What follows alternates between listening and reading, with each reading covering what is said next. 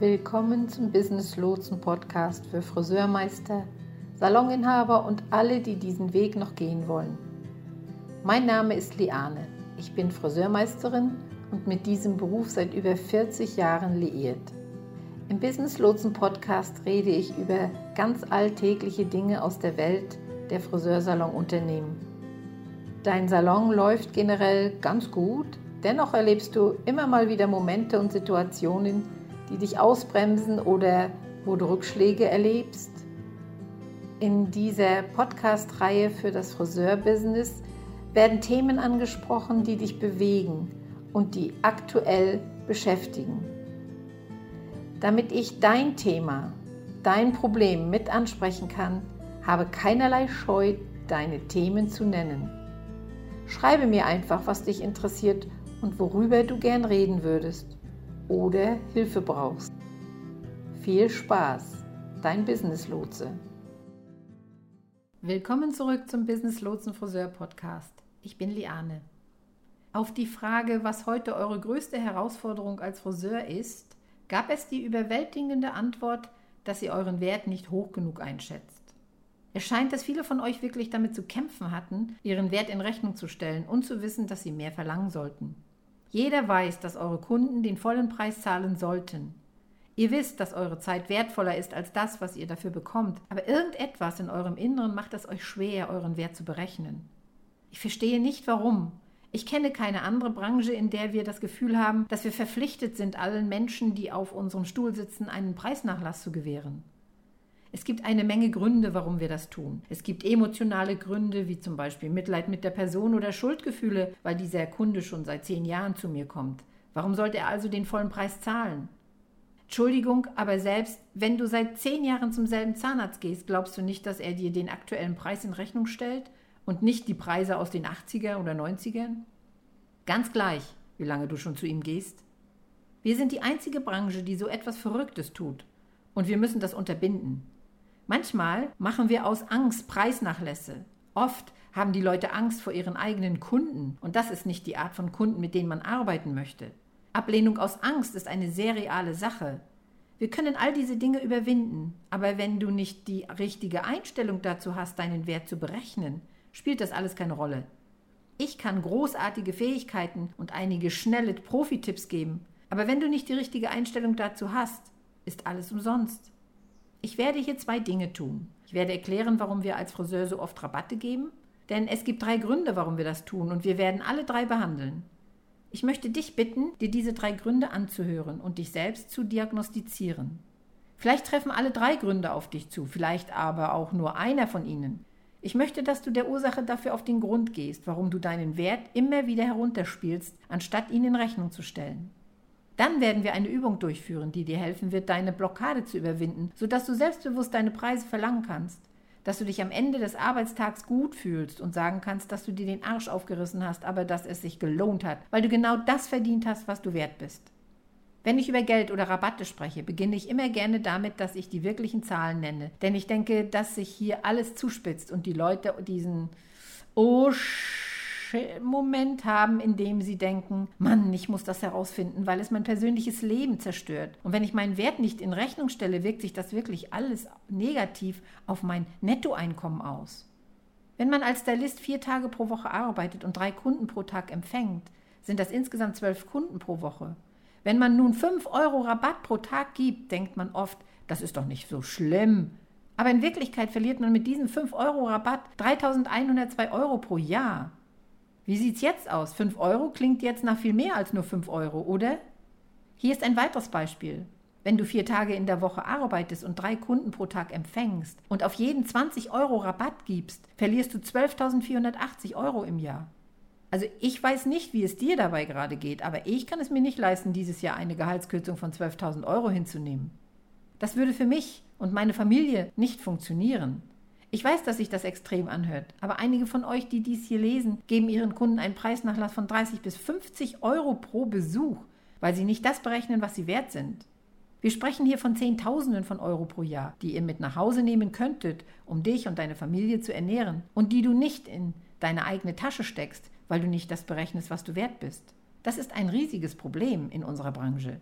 Ich weiß, dass einige der Rabatte, die ihr gewährt, emotionale Rabatte oder sogar situationsbedingte Rabatte sind. Doch einige von euch berechnen nicht ihren Wert, weil die Grundpreise seit Jahren nicht angehoben wurden. Oder sie wissen nicht, wie sie ihren Preis festlegen sollen, sodass sie zu wenig berechnen und nicht einmal wissen, warum. Eine Sache, die mich ein bisschen verrückt macht, ist, wenn ich in die Friseurforen auf Facebook gehe und die Leute fragen, was sie für bestimmte Dienstleistungen verlangen. Diese Information ist komplett irrelevant. Wenn ich in Bayern bin und herausfinde, was jemand in Sachsen für seine Dienstleistung verlangt, ist das eine irrelevante Information. Es ist irrelevant, ob diese Person zwei Jahre weniger Erfahrung hat als ich oder zehn Jahre mehr Erfahrung hat als ich. Ob sie mehr Kunden hat oder weniger Kunden. Es gibt so viele Faktoren, an die wir denken müssen. Man kann die Preise nicht wie Äpfel mit Birnen vergleichen. Das funktioniert nicht. Es ist so wichtig, dass du ein narrensicheres System verwendest, wenn du die Preise festlegst. Bei manchen Leuten gibt es nicht unbedingt emotionale oder situationsbedingte Rabatte, aber der Preispunkt ist völlig unangemessen und sie verlieren buchstäblich Tausende von Euro pro Jahr. Ich weiß, dass es für viele von uns immer darum geht, wie ich mehr arbeiten kann und wie ich mehr Kunden bekomme. Das ist jedoch nicht das Spiel, das die meisten erfolgreichen Stylisten wirklich spielen. Die meisten erfolgreichen Stylisten spielen das Spiel, wie ich meinen Stuhl von Stunde zu Stunde profitabler machen kann. Erst wenn wir selbstbewusst unseren Wert in Rechnung stellen können, geht es richtig los. Ich möchte nun einen Blick auf die drei Gründe werfen, warum wir unseren Wert nicht in Rechnung stellen. Jeder, der dies liest, wird sich mit mindestens einem dieser Gründe identifizieren können und einige werden sich mit allen drei Gründen identifizieren können. Wenn wir einen Blick auf unser Leben werfen und uns den Mangel an Selbstvertrauen oder den Teil ansehen, der uns davon abhält, unseren Wert in Rechnung zu stellen, wird eines dieser drei Gründe der Grund sein, warum wir es nicht tun. Je eher du herausfindest, warum du deinen Wert nicht in Rechnung stellst, desto eher kannst du es überwinden. Gehen wir nun mal auf alle drei Gründe ein und denke daran, was ich über dein Ziel gesagt habe, um zu entscheiden, welche der drei Gründe dich davon abhält. Grund Nummer eins ist die Geschichte deines Geldes. Wir alle haben eine Geldgeschichte. Sie wurde auf der Grundlage der Welt geschaffen, in der wir als Kinder lebten. Von klein auf warst du dir der Tatsache bewusst, dass man für etwas, das man haben wollte, Geld brauchte, um es zu bekommen. Vom ersten Mal an, als du in den Laden gingst und einen Schokoriegel kauftest und das Geld aushändigst, das dir jemand für die Süßigkeiten gab, bekamst du die Vorstellung, dass Geld die Welt in Schwung bringt. Einige von uns bekamen die Idee von Budgets und solchen Dingen, als wir Mama um ein paar Schuhe baten und ihre Antwort war, dass diese Schuhe zu teuer seien und wir das im Moment uns nicht leisten konnten. Aus all diesen kleinen Begebenheiten entwickelt sich für uns eine Geschichte über Geld. Es passiert und wir können nichts dagegen tun. Es passiert einfach in der Welt um uns herum. All diese Kindheitserfahrungen bilden die Geldgeschichte, die wir uns als Erwachsene erzählen. Und jeder von uns hat eine völlig andere Geldgeschichte. Eine der Geldgeschichten könnte sein, dass du einfach nicht mit Geld aufgewachsen bist und dass deine Familie nicht wohlhabend war, so dass du davon ausgehst, dass alle anderen ein knappes Budget haben. So bin ich als Kind auf jeden Fall aufgewachsen, denn wir hatten nicht viel zusätzliches Geld und wenn ich um bestimmte Dinge bat, bekam ich zur Antwort, dass das Geld knapp sei und wir es uns nicht leisten könnten. Das spielt eine große Rolle in meiner Geldgeschichte, weil ich annahm, dass wir in einer Welt leben, in der das Geld immer knapp ist. Ein anderer Fall könnte sein, dass du total reich aufgewachsen bist und alles hattest, was du wolltest, dir aber sehr wohl bewusst war, dass du ein Habender warst und es auch habe nichts gibt. Vielleicht hattest du Freunde oder konntest andere Menschen in der Welt sehen, die nicht das gleiche Leben führten wie du, und dir wurde sehr bewusst, dass nicht jeder Geld hat, und du hast angefangen, die Menschen danach zu beurteilen. Als Erwachsene nimmst du das dann mit in den Salon. Und wenn dann jemand reinkommt, stellst du irgendeine Vermutung an über ihn, wie zum Beispiel, dass er wahrscheinlich nicht viel Geld hat und dass hier eine große Ausgabe für ihn ist. Das ist ein solches Urteil, denn du hast ja eigentlich keine Ahnung, wie es um die finanzielle Situation dieser Person bestellt ist. Wir fällen einfach so diese Urteile über Menschen, ohne zu wissen, was wirklich in ihnen vorgeht. All diese Kindheitserfahrungen führen also dazu, dass wir eine Geldgeschichte auf andere Menschen projizieren. Die meisten entsprechen nicht der Wahrheit. Eine persönliche Geschichte von mir, die ich schon mal erzählt hatte. Ich wollte mir eine Gesichtsbehandlung gönnen und hatte mir ein Budget gesetzt. Ich hatte sogar meinem Mann gesagt, dass ich etwas Geld für ein paar Gesichtspflegeprodukte ausgeben würde und dass ich mich sehr darauf freue. Ich habe mir die Gesichtsbehandlung gegönnt und war so begeistert, dass ich das Geld ausgegeben habe. Und am Ende des Besuchs sagte die Kosmetikerin dann wortwörtlich zu mir, ich habe ein paar Produkte, die ich empfehlen könnte, aber sie sind etwas teurer. Also kann ich Ihnen stattdessen ein paar generische Produkte empfehlen, die Sie im Laden kaufen können. Das hat mich so beleidigt, dass sie mir die Zeit verdorben hat, weil ich das Geld an diesem Tag wirklich ausgeben wollte. Stattdessen hat sie es für mich unangenehm und komisch gemacht und ich habe es nicht getan. Sie hat es vermasselt und hat mich wegen ihrer Geldgeschichte sogar beleidigt. Wir müssen aufhören, unsere Überzeugung auf andere Menschen zu projizieren. Das darfst du einfach nicht tun. Grund Nummer zwei, du hast kein Vertrauen in deine Fähigkeiten. Tja, der Grund Nummer zwei, das fehlende Vertrauen in deine Fähigkeiten. Eines meiner Lieblingszitate, das ich mein ganzes Leben lang gehört habe, lautet, Selbstvertrauen entsteht, wenn man weiß, dass man sich bereits angestrengt hat. Das heißt, wenn ich eine Reihe von Kursen besucht habe, wenn ich mich viel weitergebildet habe, wenn ich in etwas sehr geübt bin, bin ich doch selbstbewusst und zweifle nicht an mir, oder? Ich weiß, dass ich weiß, wovon ich spreche. Also macht es mich nicht nervös, darüber zu sprechen, weil ich mich bereits damit beschäftigt habe. Wir verlieren das Vertrauen in unsere Fähigkeiten, wenn wir nicht sicher sind, dass wir wissen, was wir tun. Wenn die Leute sagen, ich möchte gute Beratung durchführen, aber ich bin unsicher, dann liegt das nur daran, dass sie noch nicht wissen, wie man gute Beratung durchführt. Die Idee ist also, dass man die Beratung beherrscht, denn dann läuft sie wie auf Autopilot und man muss gar nicht mehr so viel nachdenken.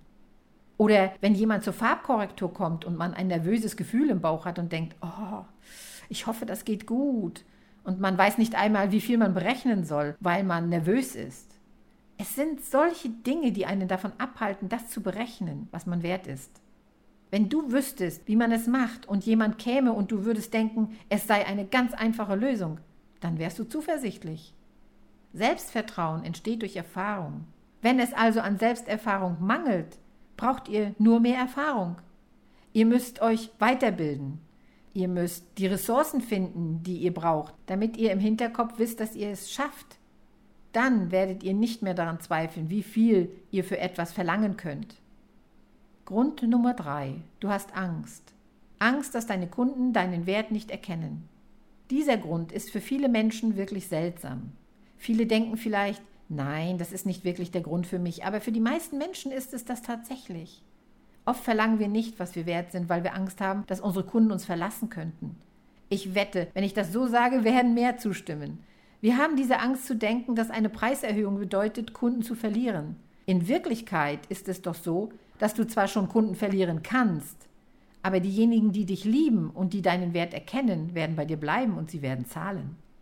Wenn wir uns dieser Realität vor Augen führen, müssen wir einen Schritt zurückgehen und uns sagen, dass deine Kunden dich genug schätzen, um bei dir zu bleiben.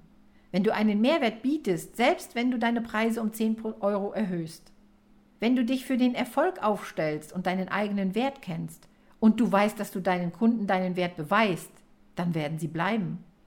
Solange du jedes Mal zu 100 Prozent selbstbewusst auftrittst, werden sie dich nicht verlassen. Du brauchst dir keine Sorgen zu machen, wenn du den vollen Preis verlangst, denn das ist es nicht wert. Wenn eine Preiserhöhung um 5 Euro für deine Kunden entscheidend ist, haben wir viel größere Probleme. Wir müssen eine dieser drei Dinge loslassen, zwei dieser drei Dinge oder sogar alle drei Dinge, wenn wir jemals in der Lage sein wollen, unseren Wert zu berechnen. Nimm dir jetzt mal einen Moment Zeit und denke über die drei Dinge nach, über die ich gesprochen habe. Deine Geldgeschichte, die Tatsache, dass du kein Vertrauen in deine Fähigkeiten hast oder nicht genug Vertrauen in deine Fähigkeiten hast, oder dass du Angst hast, dass deine Kunden deinen wahren Wert nicht erkennen und dich verlassen. Denke einen Moment darüber nach, welches dieser drei Dinge die Blockade sein könnte, die dich zurückhält, und dann lass uns mit der Arbeit fortfahren, die dir helfen wird, diese Blockade zu überwinden ganz gleich, welche es ist. Ich werde jetzt fünf Übungen zur Denkweise geben, die dir dabei helfen werden, dies zu überwinden. Wie ich bereits sagte, kannst du deinen Wert nur dann aufladen, wenn du eine positive Einstellung zu deinem Wert hast. Ich gebe mal ein paar Dinge an die Hand, über die du nachdenken solltest und die helfen werden, deinen Wert richtig einzuschätzen. Nummer 1. Höre auf, dich als die Person zu bezeichnen, die es billiger macht. Ich möchte, dass du aufhörst, dich selbst als die Person zu bezeichnen, die es billiger macht. Wenn du deinen Wert nicht in Rechnung stellst oder wenn du Rabatte gewährst oder dir sagst, oh, das kann sie nicht bezahlen, also mache ich es lieber billiger, dann bezeichnest du dich selbst als die Person, die es billiger macht. Wenn du zu niedrige Preise verlangst, werden deine Kunden dich dafür verurteilen. Und die meisten von uns wollen nicht als Billigfriseure abgestempelt werden. Wenn du nicht deinen Wert berechnest, tue es jetzt. Beispiel aus Sicht eines Kunden. Es gibt eine bestimmte Summe, die ich für einen Haarschnitt bezahlen möchte und wenn du weniger als das berechnest, was ich bezahlen möchte, nehme ich an, dass du nicht so talentiert bist, wie ich es mir wünschen würde. Wenn du dich selbst unterbewertest, würde ich Nein Danke zu dir sagen. Wenn du dich selbst unterbewertest, schränkst du in gewisser Weise deine Reichweite ein. Denn je mehr du deine Preise anheben kannst, desto mehr arbeitest du am Ende mit einer höheren Klientel zusammen, die manchmal auch loyaler ist. Sie werden dir Empfehlungen von höherer Qualität schicken und du wirst feststellen, dass es viele Vorteile hat, mit einem Kundenkreis zu arbeiten, der bereit ist, mehr zu zahlen. Ich möchte also, dass du dich verpflichtest, dich nicht als der Stylist zu bezeichnen, der es billiger macht. Nummer zwei, vergewissere dich, dass alle deine Bemühungen darauf abzielen, die richtigen Kunden anzuziehen, die das bekommen wollen, wofür sie bezahlen. Ich möchte, dass du dich vergewisserst, dass alle deine Bemühungen darauf wirklich abzielen. Ich glaube, dass ein großer Irrglaube unter Friseuren ist, dass es ihnen egal ist, wer ihre Kunden sind oder welchen Schnitt und welche Farbe sie haben wollen. Sie wollen nur, dass die Kunden auf ihrem Stuhl sitzen. Nee, das ist nicht wahr. Es gab Kunden, die auf meinem Stuhl saßen und ich ging raus und dachte, oh nee, wirklich, muss ich das jetzt wirklich alles machen? Du weißt, wovon ich spreche. Denn wenn ein Kunde hereinkommt und einen bestimmten Schnitt oder eine bestimmte Farbe haben möchte, dann denkst du innerlich, oh Gott, muss ich wirklich die nächsten 90 Minuten damit verbringen? Der Kunde liegt mir so gar nicht. Je mehr du die richtige Kundschaft anziehst, desto mehr kannst du deinen Wert in Rechnung stellen. Auf diese Weise ziehst du all die richtigen Leute an, die das bekommen wollen, wofür sie bezahlen und die bereit sind, den vollen Preis zu zahlen, wenn du ihnen geben kannst, was sie wollen. Diese Kunden werden deinen Preis nicht einen Moment lang in Frage stellen. Das passiert aber erst, wenn du die richtige Art von Kunden anziehst. Bedeutet das, dass du vielleicht einige der Kunden verlieren musst, die gerade auf deinem Stuhl sitzen? Ja, auf jeden Fall. Aber es würde sich lohnen, einen hochwertigen Kundenstamm zu gewinnen, der bereit ist zu zahlen. Du darfst nicht vergessen, dass wir in erster Linie Geschäftsinhaber sind und das muss an erster Stelle stehen. Ich möchte also, dass du anfängst, an deinem Zielmarkt und deinem Branding zu arbeiten, damit du die Kunden anziehen kannst, die bereit sind, den vollen Preis zu zahlen. Nummer drei. Ich möchte, dass du dich so weit weiterbildest, dass du von deinen Fähigkeiten mehr als überzeugt bist. Ich möchte auch, dass du dir jetzt einen Moment Zeit nimmst und dir überlegst, wann es Situationen gibt, in denen du dich nicht sicher fühlst, in denen du anfängst, dich selbst zu unterschätzen und nicht mehr deinen Wert zu schätzen weißt. Ich möchte, dass du darüber nachdenkst, ob es Farbkorrekturen sind, oder Färben oder Schneiden, das ist, was du am besten kannst. In welchen Situationen fängst du an, dich selbst in Frage zu stellen? Und wenn du mehr Ausbildung hättest, würdest du dann mit dem Selbstzweifeln aufhören? Wärst du selbstbewusster und würdest sagen, nein, ich biete die besten Haarschnitte an und du wirst viel Geld dafür bezahlen? Was müsste passieren, damit du so selbstbewusst wirst? Zu wissen, dass jeder den vollen Preis zahlt, weil ich weiß, was ich tue. Und ich mache es besser als jeder andere hier. Es ist wichtig, dich an diesen Punkt zu bringen. Denn wenn das das mentale Spiel ist, das du spielst, wirst du keine Rabatte gewähren. Nummer vier, ich möchte, dass du deinen persönlichen Wert vollständig verstehst und wirklich daran glaubst. Ich weiß, dass viele von euch denken, ja, nee, also das ist der fehlende Teil. Ich schätze mich einfach nicht genug. Ich schätze meine Fähigkeiten nicht genug. Ich werde mal einige Fragen stellen, die du dir bitte ehrlich beantwortest und ich denke, das wird dir helfen. Frage 1. Wie lange hat es gedauert, bis du das, was du tust, beherrscht hast? Selbst wenn du der jüngste Friseur im Geschäft bist, hast du monatelang Schulungen absolviert und dorthin zu gelangen, wo du heute bist? Monate und Monate der Praxis. Wie oft hast du die Schere geöffnet und geschlossen? Wie oft hast du gewisse Formulierungen geübt? Ich möchte, dass du darüber nachdenkst, wie viel Zeit, Energie und Mühe du investiert hast, um an diesem Punkt zu gelangen, an dem du heute bist. Einige haben bereits 20 Jahre investiert, um an diesen Punkt zu gelangen. Warum sollten sie sich jetzt zu wenig zutrauen? Dies war eine lebenslange Verpflichtung für dich und du musst anfangen, dafür deinen Wert in Rechnung zu stellen. Frage 2. Was hat es dich gekostet, so weit zu kommen? Das wird für viele eine große Frage sein, denn ich möchte nicht, dass du nur an das Geld denkst. Ich möchte auch, dass du daran denkst, was hast du geopfert? Ich weiß, dass ich, als ich meinen Kundenstamm aufbaute, viel im Leben meines Sohnes verpasst habe. Das war ein großes Opfer für mich, aber ich habe es getan, weil ich wusste, dass ich ihm auf lange Sicht die beste Grundlage für sein Leben geben konnte. Aber es war ein Opfer. Ich möchte, dass du an all diese Samstage denkst, an denen du gearbeitet hast, obwohl du lieber mit deiner Familie zum Grillen in den Garten gegangen wärst. Denk an all die Nächte, die du gearbeitet hast, an das Geld, das du bezahlen musstest, um zur Schule zu gehen. Denk an all die Opfer, die du gebracht hast. Was hat dich das gekostet? Frage Nummer drei. Ich möchte, dass du dich selbst einschätzt, wie gut du warst, als du in diesem Beruf angefangen hast. Ich meine den ersten Tag in der beruflichen Schule, als du noch keine Ahnung hattest, was auf dich zukommt. Als die Haarfarbe noch verrückt erschien und du dachtest, dass du sie nie verstehen würdest. Als du deine erste Haarschneidemaschine in der Hand hieltest und dachtest, sie sei unglaublich. Ich möchte, dass du deine Fähigkeiten als Stylist in diesem Moment auf einer Skala von 1 bis 10 einschätzt und dich dann selbst einschätzt. Einige werden sich damals mit einer 1 oder einer 3 bewertet haben und sich jetzt vielleicht mit einer 7 bewerten. Wenn du wirklich selbstbewusst bist, hast du dich damals vielleicht mit einer soliden 3 bewertet und jetzt nimmst du einfach die 10. Ist eine 7 nicht immer noch besser als eine 3? Natürlich ist sie das. Du hast einen weiten Weg zurückgelegt und das musst du auch honorieren. Du musst darauf vertrauen, dass du dich weiterentwickelst und verbesserst und dass deine Kunden zahlen werden für das Level, das du jetzt erreicht hast. Und nicht für die Friseurin, die am ersten Tag im Salon war. Die Kunden zahlen für die Stylisten, die jetzt die versierte Person ist die sich einen Kundenstamm aufgebaut hat, und dafür musst du deinen Wert in Rechnung stellen. Frage 4. Welche neuen Informationen hast du in den letzten zwölf Monaten gelernt und in deinem Geschäft angewendet? Welche Kurse hast du besucht? Was hast du gelernt? Welche neuen Techniken wendest du an? Kannst du besser formulieren inzwischen? Welche Ausbildung hast du in deinem Unternehmen angewandt, die du jetzt bewerten kannst? Wenn du seit einem Jahr keinen einzigen Kurs besucht hast, musst du das nachholen. Du musst deine Fähigkeiten in dieser Branche auf dem neuesten Stand halten. Dabei spielt es keine Rolle, wie erfahren du bist, selbst wenn du schon 20 oder 30 Jahre hinter dem Stuhl stehst. Die Techniken, die vor 30 Jahren angesagt waren, sind heute nicht mehr aktuell. Man muss sich jährlich weiterbilden, wenn man auf dem Laufenden bleiben will. Wenn du dich jedes Jahr weiterbildest, solltest du ziemlich sicher sein, dass du deine Fähigkeiten beherrschst und du solltest deinen Wert auf dieser Grundlage berechnen. Du musst wirklich darüber nachdenken, welche Kurse du besucht hast, und welchen Wert dieses Wissen hat. Frage 5. Denke an das Erlebnis, das du deinen Kunden bietest. Ich vermute, dass die meisten, die dies lesen, sagen würden, dass sie das meiste Herzblut in das Erlebnis stecken, wenn ein Kunde auf ihrem Stuhl sitzt.